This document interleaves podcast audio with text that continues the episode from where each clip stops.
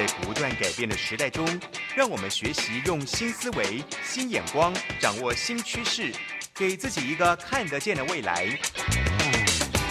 欢迎收听《魅力学习，看见未来》，李文娟主持。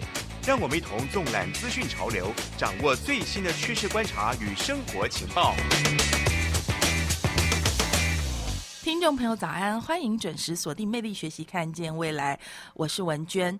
今天呢，我们要学习一个算是蛮新的议题，就是 Podcast。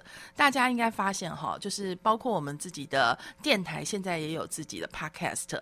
那近年来呢，Podcast 可以说是大爆发哦，很多呢非常有名或者受欢迎的播客，相信各位呢也已经开始在听了。大家不知道有没有发现，就是诶，这些播客他们的设备呢，都来自一家公司，叫做正成哦。而且这家公司其实已经传承了一甲子。今天呢，我们很开心哦，就请到了呃公司的第四代哈，而且呢，呃，这位负责人就是发现 Podcast 大爆发，所以预先布局。我们欢迎邱宏豪 Jeffrey，Jeffrey 早安。学姐早安，大家好，我是正成集团的副总经理 Jeffrey，大家早。是啊，Jeffrey 中文名字叫做邱宏豪，宏是密字部的宏哈。对，我们刚才在聊说，哎，这个宏比较少见，对不对？是是，所以要不要先介绍一下您自己哦？就是呃，您的求学学经历可以聊一下吗？好啊，没问题啊。就基本上呃，算土生土长的台湾人嘛，那我。大概一路念书到十三岁的时候，那时候就觉得说，哎，好像在英文的部分，我想要做一些加强。那时候我就突然有个想法，说，哎，想去美国念书。那那时候有遇到很不错的这个呃这个办去美国呃念书的这个 agent。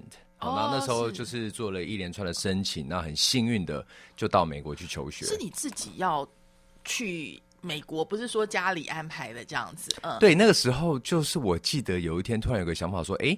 在未来，就是觉得说，好像自己想学一些技能，然后看有没有机会能够拥有一些可能在国际的，嗯，那时候可能没想到那么多国际竞争啦，就是说国际的发展上，觉得哎，好像是不是英文是一个蛮重要的？那时候我有这个想法。所以你小学是念哪里？我小学是念光仁。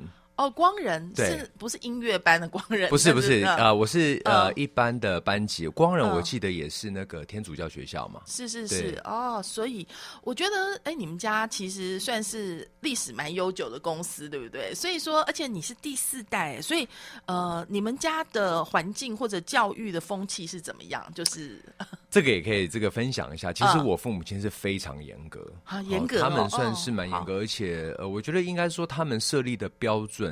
嗯，算是有一定程度的一个标准啦，就是对小孩是蛮要求的。所以你在光人，因为光人应该应该也蛮严的，私立学校都蛮严的。那有有学业的那个压力吗？呃，我记得我从小我应该算是自己会督促自己的一个个性啦，所以我印象中我父母亲当然会要求，不过我还算自动自发。哦，然后就十三岁就是去念 boarding school，就是一个人哎，就开始学独立自主了。对啊，那个时候因为我记得光仁念完，我后来到延平嘛，其实延平也算是风风范也是非常好的一个学校。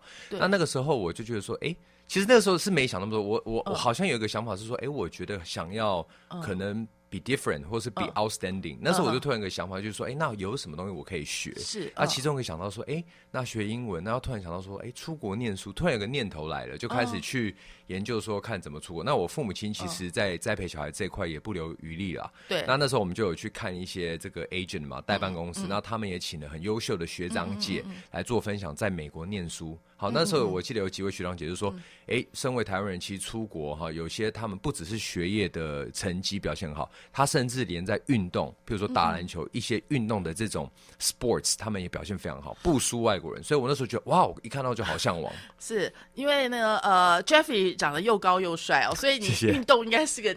呃，健将吧，我蛮喜欢运动的，所以你在美国的这个环境很适应，就是念 boarding school，后来一路也非常的呃顺遂哈，就是呃，其实你是加州理工大学电机系、康奈尔大学系统工程硕士毕业。对我那时候南加州大学的时候念电机嘛，然后呃一路就觉得说，嗯，这个电机系让我了解到很多的电子相关的概念跟这个应用。其实你知道，我我小学我也是念私立，然后之后我们。有一些同学啊，也是出国去念，他们到了美国就会觉得自己变成数理天才。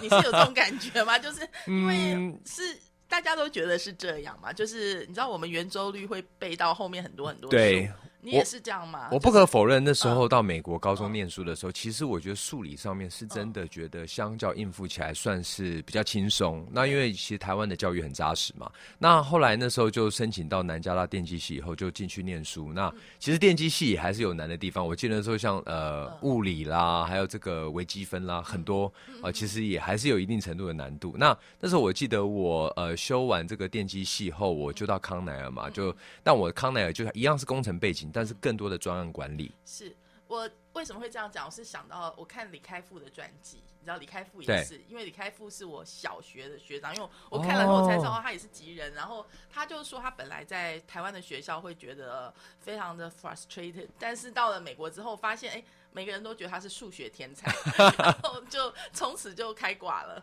所以我觉得也也也蛮有趣的，就是呃，上帝会对每个人有不同的路。那对你来说的话，就是这么小就出去独立，但是呃，而且其实在国外也是蛮辛苦的，因为其实你的呃学业表现都很扎实又优秀，表示你有花很多力气在读书这件事情上面嘛。对，因为那个时候出国，这个有一个分享，就是说我十三岁出国那时候，虽然我自己想去，不过刚一到那边，我记得那时候我在 Massachusetts 麻州那边的一个住呃就是 boarding school，那我住进宿舍的时候，其实那时候哎。爸妈他们说啊，那我们回台湾喽。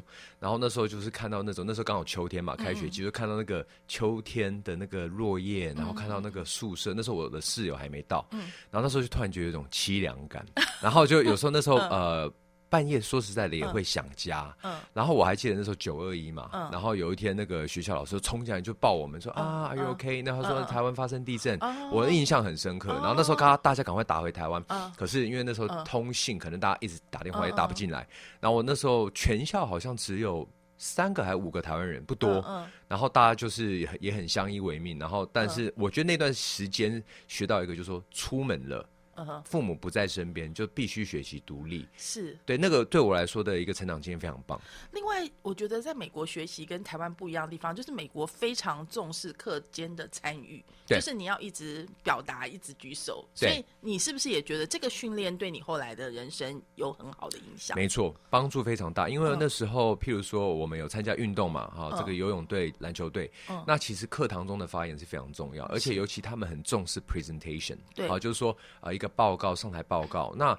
那我觉得他有帮助到我，就是说勇于发问，而且并且表达自我的一些呃观念、理想等等的啊。那我觉得帮助非常大。而且我那时候我在美国也有参加这个呃 drama，就是所谓的呃戏剧戏剧课程。那我我有两过演过两出 play，那其中一个是 Into the Woods，我演那个杰克与魔豆的杰克。哦。那另外一出是 Snoopy 嘛，我是演那个 Snoopy。就演 Snoopy 嘛。对对对对对，那那那我就觉得他有培养到说，哎，我如何去呃透过这个表演，嗯。然后有练习到一些这种表达，然后可能沟通技巧等等。那其实对台风，那其实在我后来回家族企业嗯啊，这个业务上面的技能，然后包含跟一些品牌上的谈判技巧，帮助非常大。对，为什么文娟会跟 Jeffrey 谈这些呢？就是大家刚刚也了解到说，其实正成是一家历史很悠久的，算设备厂商，大概在影音这个行业大家都很熟，这样他们有很多独家代理。但是呢，就是看见 Podcast 的风潮，然后并且去台下很多重要代理权的人呢，就是在我旁边的 Jeffrey。所以呢，呃，大家都讲出生之犊不畏虎，好，那。但是他其实从他的学经历当中是有这些训练的，就是刚刚包括讲说表达能力，还有其实喜欢运动的话，呃，尤其篮球是需要 teamwork，对，对，没错所。以其实你对组织啊这些，虽然你很年轻，但是你很很早就有一些想法。那所以你是几岁的时候回来家族事业，然后怎么样切入呃这个现在的位置？哦，那个时候其实也很有趣哦，嗯因为其实虽然说家族企业，可是我父母亲。啊，我记得一直都没有说规划说哦，你要回来啊做这个 所谓的接班啦，啊要回来磨练啦，然后等等。那个时候其实我一直呃毕业之后，我一直往这个就是说呃外面的企业发展。那那那个时间我记得二零零八年，好，那那时候回到呃我到我是二零差不多一零年底到二零一一年回来。好，我们这里休息一下，听段音乐哈。回来呢再听 Jeffrey 哈，就是一般来讲。我们看到家族事业或者家族企业在接班上面就会有很多的麻烦。通常呢，呃，第一代、第二代之间的意见会不合，老陈呢跟少主之间的意见也会不合，又有会会有很多派系啊什么的，就是会弄得搅动一池春水哈。但是呢，就是郑成看起来是没有，而且呃有一个非常好的一个爆发的结果啊。所以怎么做到的呢？我们休息一下，回来继续聊哦。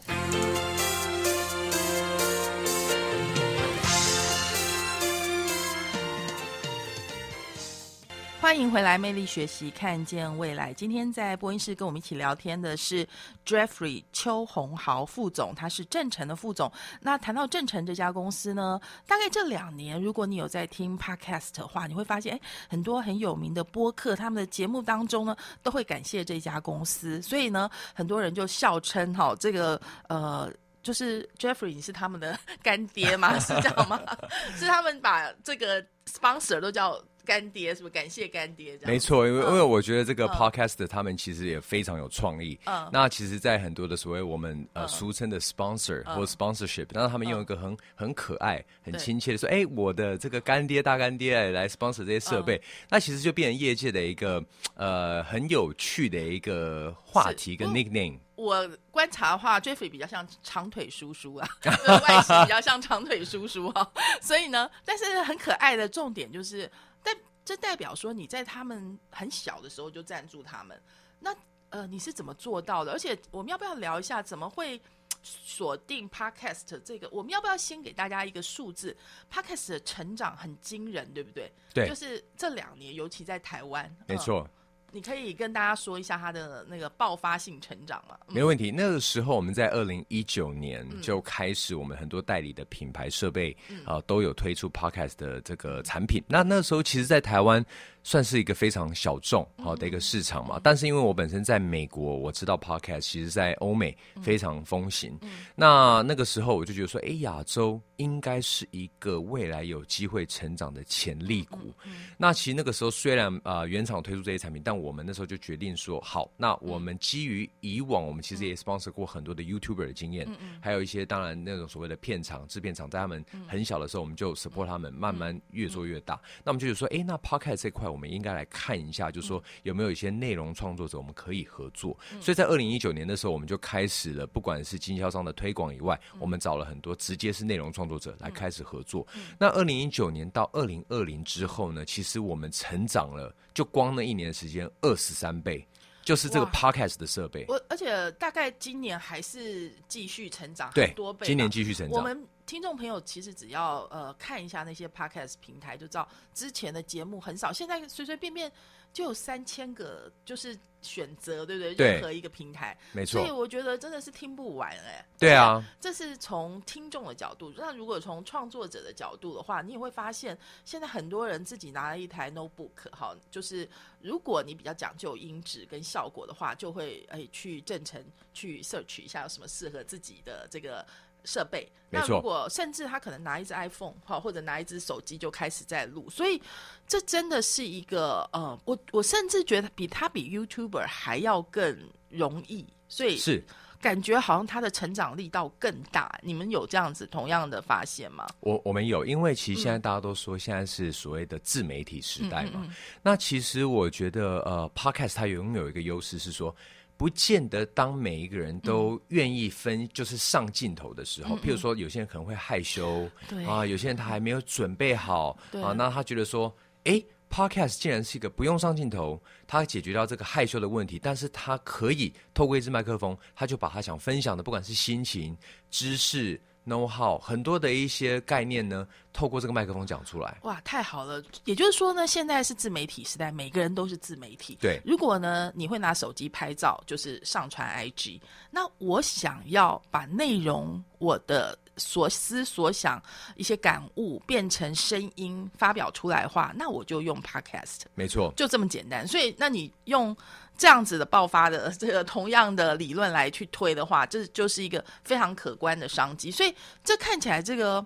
我们常常讲说导入期、成长期，好，就是成熟期、衰退期。现在成长期这个非常陡的角度的成长还在继续中，就对了。其实我觉得在今年度还在继续中，因为可以发现说，这个二零二零年嘛，大家俗称的 Podcast 元年。但是我觉得二零二一年，今年我觉得其实它还在成长中，因为除了第一波所谓的网红或是 Podcast 的播客以外，其实在今年度非常多的企业。好，非常多的甚至非营利组织，是他们都投入了这个企业自媒体。我现在看到所有的平面媒体、传统媒体，大概他们都投入了 Podcast。对，感觉之前 YouTube 还没有那么多人，因为你可能要找一个剪接的呃小编啊，或者说有这个能力，还得要多投一点。但是 Podcast 就很简单，因为甚至很多熟龄的，就是可能五十岁以上，他对电脑没有这么熟悉的人，Podcast 也不难。对，就是没错。跟 YouTube 那些剪接比较起来的话，所以哇，你真的是看到了一个非常呃好的一个产业布局耶。所以我们是不是要拉回来讲？就是你我们刚刚讲说，哎，你在呃先毕业之后，先进入别的别的公司，然后才回到公司你们自己的家族事业嘛？这个要不要先聊一下？然后你怎么样呃，就是来决定布局 Podcast 这一这一章？那个时候，我从康奈尔就是系统工程的这个研究所毕业之后，那那时候我就做了一些 intern，好这个实习的工作。那后来就想说，呃，因为觉得说当兵好要把它先当完，那时候我们就回到亚洲。嗯。那呃，当完之之后呢，我们家族企业那时候其实在拓展嘛，那需要人手。那时候，哎，那我就进去先协助，好，不管是业务性性质的工作。你那时候几岁？我那时候我记得是呃。大概是二十五岁，二十四、二十五岁，是对。那时候是不是就 rotate，让你在每个部门都转转一转这样子？没错，那时候我记得我就从基层的这种呃业务的工作开始做，那拜访很多的这不管是经销商啦，啊这个制片厂啦等等。那那个时候我就开，其实一开始我并没有想说。要回家族企业，可是我就我在跑这个业务的过程中，我就开始研究这个产业，我就开始去了解到它的全貌，就说哎，在美国大型的这种摄影的这个电商通路商，欧洲的、日本的，他们怎么做？然后包含那时候我有一些朋友，他们可能要买相机，他说哎，那是不是请我推荐？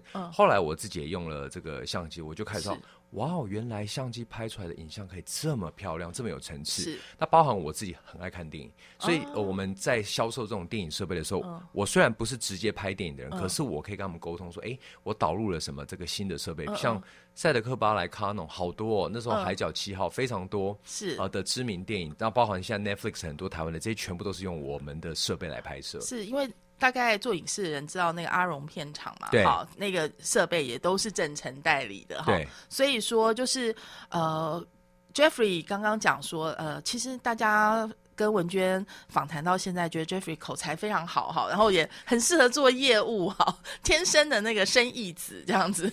那呃，所以你业务一直是你的最爱吗？到目前为止？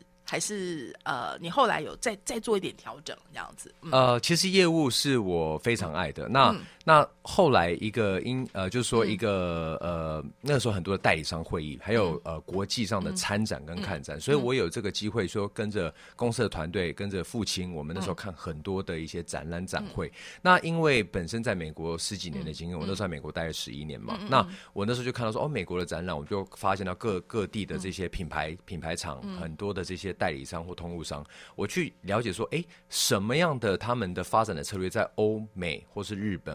啊，或者说其他地方发展这么好，那我们在亚洲市场有什么机会？所以就 Podcast 就是这样看出来的。对，其中一个嗯。也是 podcast。那后续有很多的品牌，我就觉得说，身为代理商，其实我们一定要成为有附加价值的厂商，因为其实代理商在现在电商发展的这么呃呃这个发展这么好的时代之下呢，如果贸易商或是代理商只是做一个 box moving，就是说我只是进货销售，其实对原厂来说，他透过电商也是可以做得到的。对啊，因为现在电商好容易哦，然后就是可能消费者就是直接下单就好了呀，没错，所以。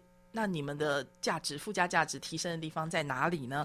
然后，呃，刚刚有讲到说，因为你们很早就赞助了现在的这些头部的 podcast 内容创作者，所以有拥有哪些先行者的优势？你自己觉得？嗯，我这边分享一下，因为其实像刚刚讲到，身为代理商，我们要附加价值，就是我们在不管物流、金流、售后服务，那帮他布局通路这块，一定要比原厂能做得更好。那我觉得那个时候是因为我们有。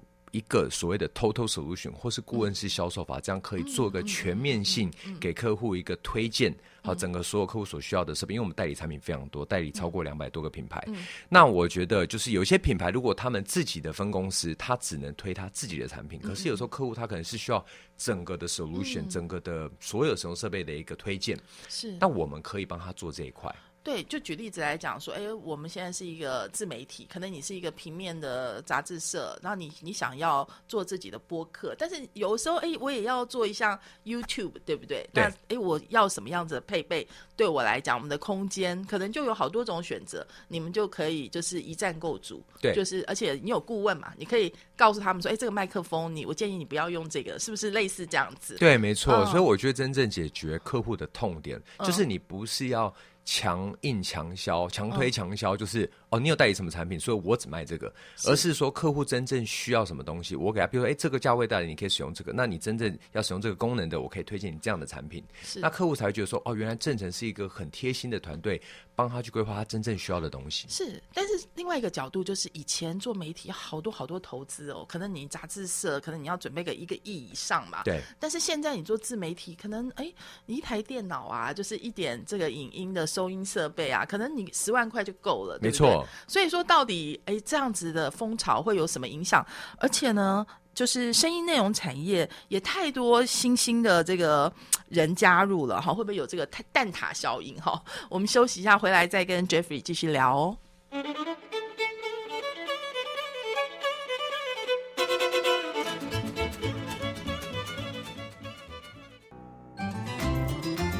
台北 FM 九零点九佳音广播电台，桃园 FM 一零四点三 Go Go Radio，宜兰 FM 九零点三 Love Radio，这里是佳音 Love 联播网，精彩节目，欢迎继续收听。欢迎回来，魅力学习，看见未来。今天呢，跟我们聊天的是正成集团的邱宏豪副总 Jeffrey 啊，呃，他们呢，呃，大家如果有听 Podcast 就知道，他们是这个最主要的设备提供厂商，同时呢，呃，也可以说在很多很多那个 Podcaster 还不有名的时候，你们就先 sponsor 他们。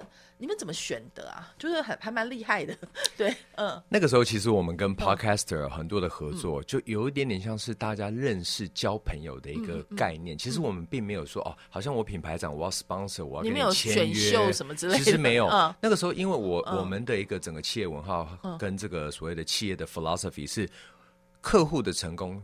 就是我们的成功。其实我们那时候看很多的创作者，我们有个 slogan 是呃，Your innovation is our motivation。其实我们希望说，这个创作者产业他们创作创造出优秀优质的内容，其实是我们成长的动力跟成就感。是，其实就传统广播电台，就是我们来讲，我们来听这些 podcaster，就会觉得哇，他们比较不会有这么多的框框架架，那他们讲的很、很有趣，而且就是很像更像聊天，给人的感觉是这样子。那呃，我觉得我们也在学习当中。那但是你从你的，因为你们可能接触更多，你怎么观察这些呃它的未来有没有蛋挞效应？因为太多了，我只有两个耳朵啊，我我的时间有限，我怎么我怎么听得了这么多呢？嗯，我我们其实也在研究这件事情。我觉得 podcast 它会有个基本盘，啊，基本上蛋挞效应它可能会全面的崩坏嘛。可是我觉得 podcast 不会，因为其他第一个现在还在成长中，第二个假设说它到一个成熟期的时候，我觉得。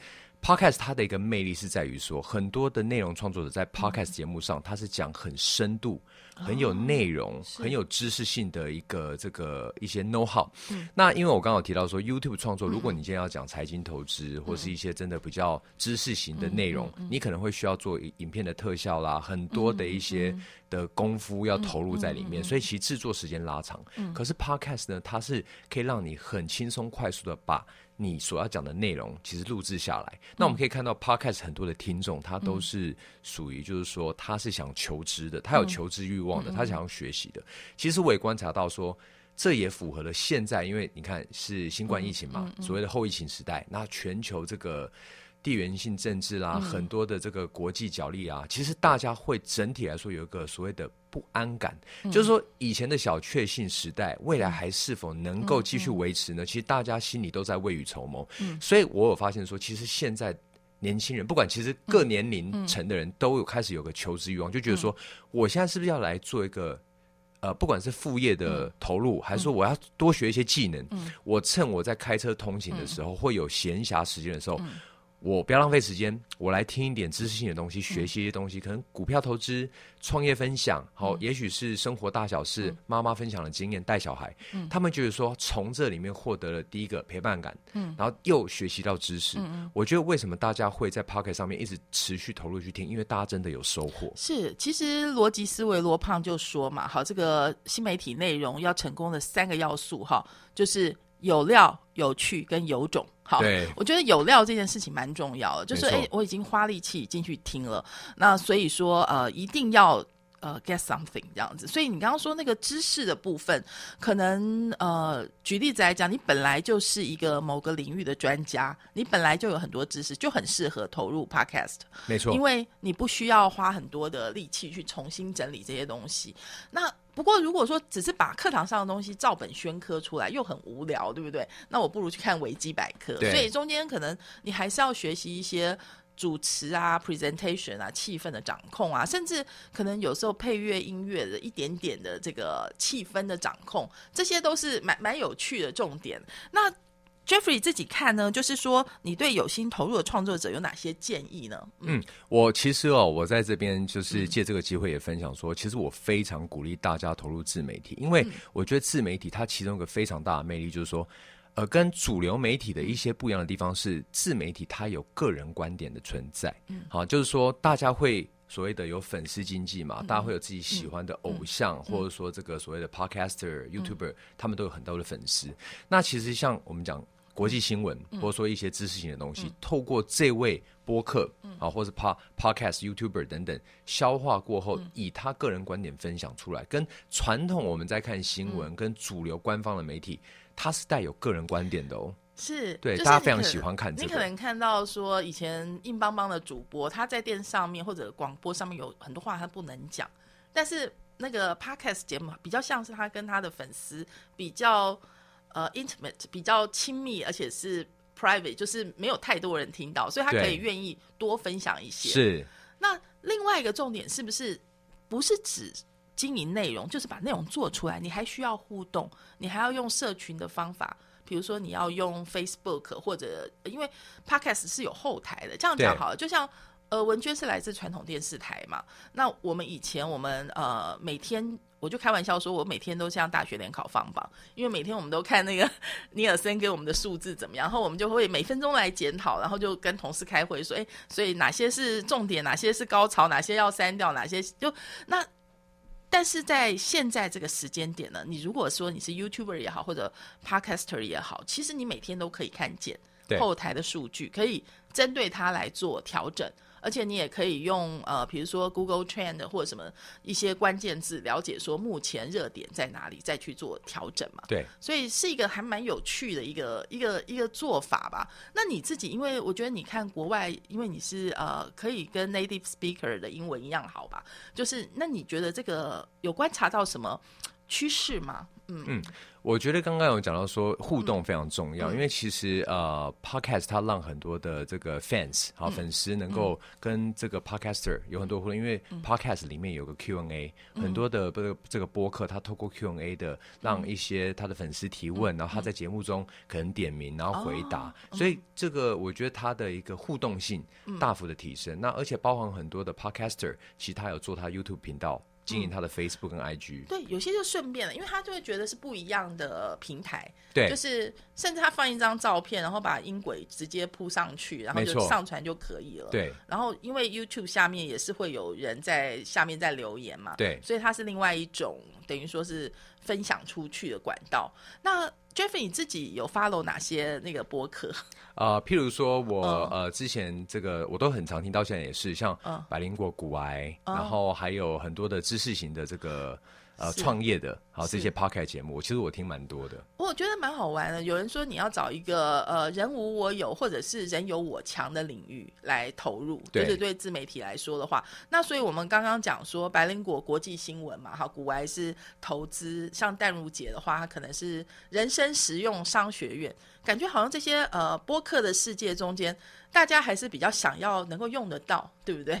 其实我我这边有个想分享，就是说他们都说 podcast 的转换率非常高，粉丝粘着度非常高。其实大家可能会有点担心说啊，现在有些话题已经谁讲了谁讲了。可是其实我这边也分享个观点哦，呃，譬如说我们讲婆媳问题，可能会有一些媳妇常常讲说啊，这个跟家里人的相处啦，跟婆婆。可是我们今天之前有一个媒体上有讨论到说，哎，我们鼓励是不是退休族群的所谓的壮。年族，哦，或者是这他们就是说，是不是有再次创业的机会？那譬如说，大家常常听到媳妇在节目上分享，可是如果说今天是婆婆 来分享，说如何跟媳妇的相处之道，对，这个又是不同的观点。我我突然想到有一个很有名的台湾有一个一个医生媳妇，对不对？那个那个那个事情，你这样讲，我在想，哎，我从来没有听到婆婆在讲，就是如果说有一个角度是婆婆们来讲，对，反而是反过来的。哎，是哎，而且你刚刚。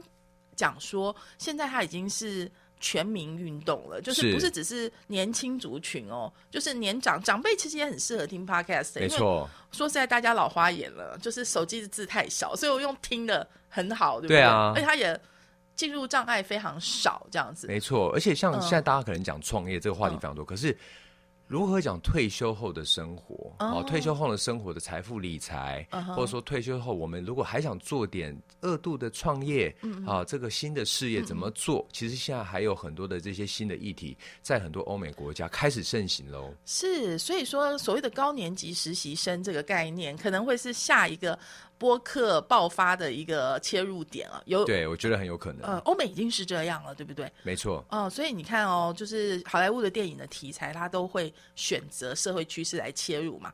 高年级实习生就是劳勃迪尼洛那个角色，大家可以思考一下。有些呃佳音的听众哈，就是可能你也觉得，哎，我年纪大了，不要不要这样想哈，就是现在投入学习永远不晚。好，没错啊。那我们休息一下，回来呢再跟 Jeffrey 好好聊哈。就是关于呃下一个阶段呢，你们哎有没有其他的领域看见了哈？啊，还有整个集团未来发展，你还有你现在还在继续学习，又在念这个 EMBA 哈。对，那有什么心得跟我们分享？我们休息一下，马上回来哦。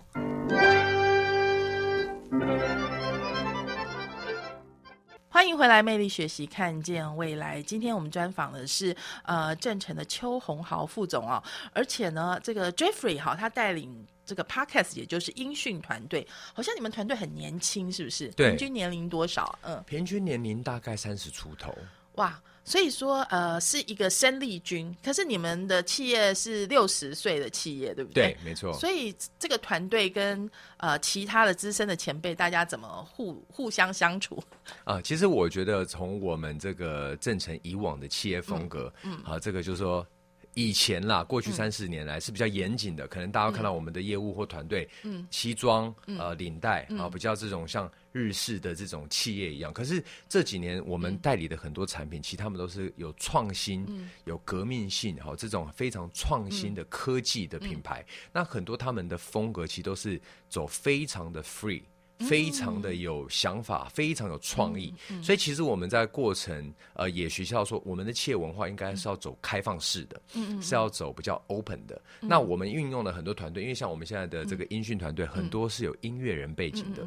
如果说我今天跟一个明星艺人，然后我们谈事情，可我穿了西装笔挺，可能就会有点太拘谨，而且感觉你你到底懂还是不懂？对对，我现在这一段要这个。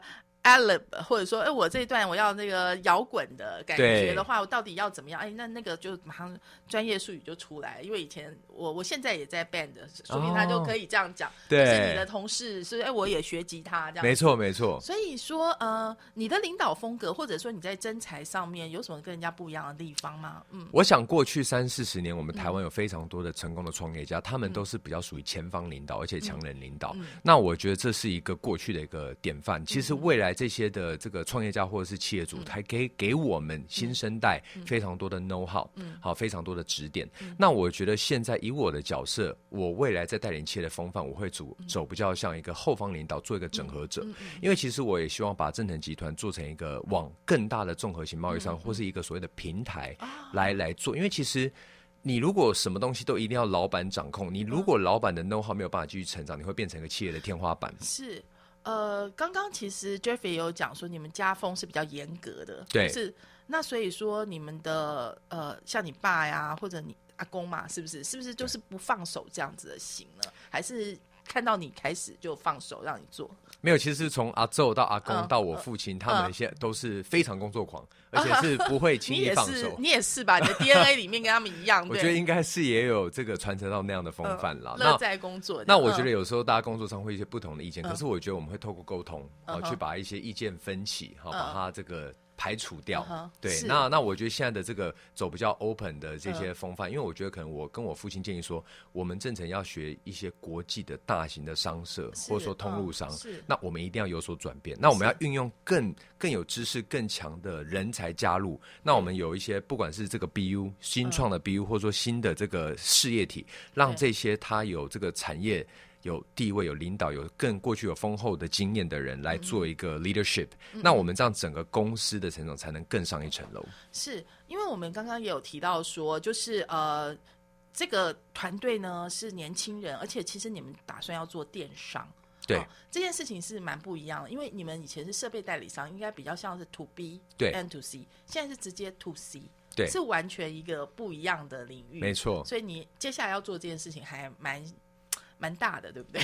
对，因为其实会有这个想法，是因为我们代理的产品，其实很多消费性产品是可以 to B 再 to C，透过我们的经销网络去做。可当我们代理的有一些非常多所谓的 prosumer，它是介在 professional 跟 consumer 中间，那就是说，它既可以在电商上销售，可是一般的经销商。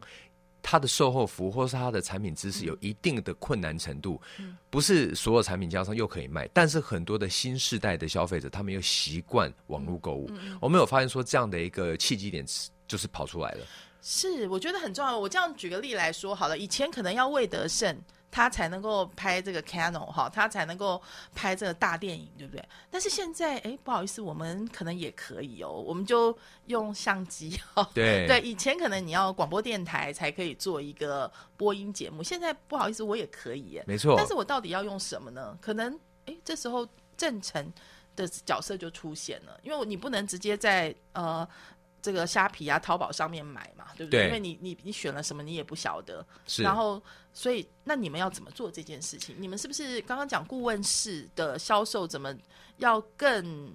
呃，针对千家万户的这普通的消费者来做呢？没错，那其实像呃现在的这个创作者，他们可能想买 Podcast 设备的时候，他找到我们正成购物好的这个电商或者是线下的旗舰店。那我们有一个最大不同，是我们有所谓的顾问式的提供的建议服务。好，他跟我们采购产品，他完全不知道怎么采购的时候，我们可以依照他的需求，我给他最对的、最适合的建议。应该这样讲好了，就是其实电商是不是有一些？也是 content driven 吧，没错，你可能也需要用一些影片，或者甚至也是一一段呃示范来说明，大家才才能够理解。对，但一般的小的普通的卖家应该比较没有办法有这些资源来做。对，一般的卖家或者说嗯可能综合型的大的这种电商平台，嗯你买东西他们不会有专人来跟你讲解。那如果真的买到产品有任何问题，他们也没有真正对应产品的售后服务。所以听说你们现在自己也有一个旗舰店，跟一个一个算是播音室、录音棚、录对影棚吗？没错。这是在哪里？是大概是什么样子？就是大家有有办法去参观吗？这样，嗯，嗯、我们现在有我们自己的这个 CSE Mart 正诚购物的电商平台，嗯那在上面可以直接采购很多的设备。